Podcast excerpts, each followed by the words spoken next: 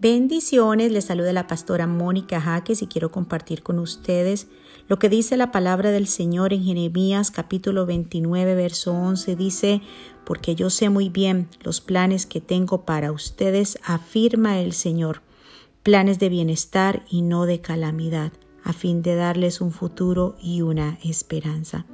En este día el Señor nos recuerda que los planes que Él tiene para nosotros todos son planes que son para nuestro bienestar.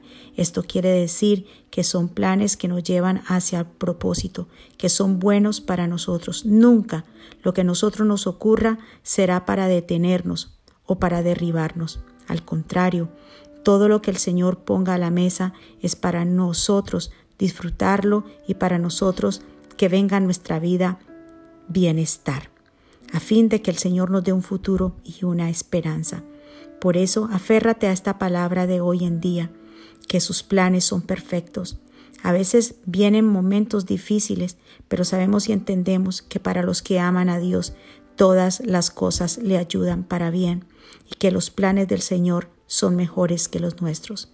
Nosotros solamente podemos mirar un pedazo del pastel, pero el Señor mira absolutamente todo y el todo. En este día levántate y recuerda que todo lo que el Señor hace lo hace perfecto y lo hace en su tiempo, porque sus planes son para nuestro bienestar. Bendiciones.